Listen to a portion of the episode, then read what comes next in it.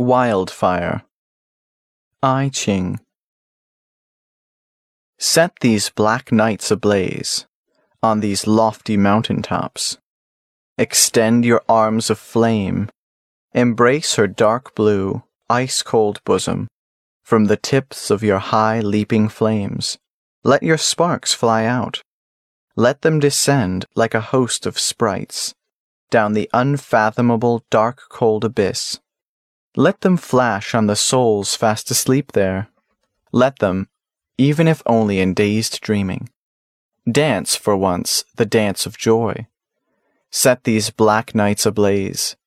Let the flames climb higher and higher. Let your joyous configurations rise from the ground to the heavens. Inspire this wearisome world of ours with the dance of your spirited fire. Rise up and soar. Let the thousand eyes of this dark night look to you. Let the hearts on this dark night all heed your earth-shaking summons. Oh, your joyous flames! Oh, your trembling flames! Listen, from what profound corner comes this song that hymns your praise like a waterfall?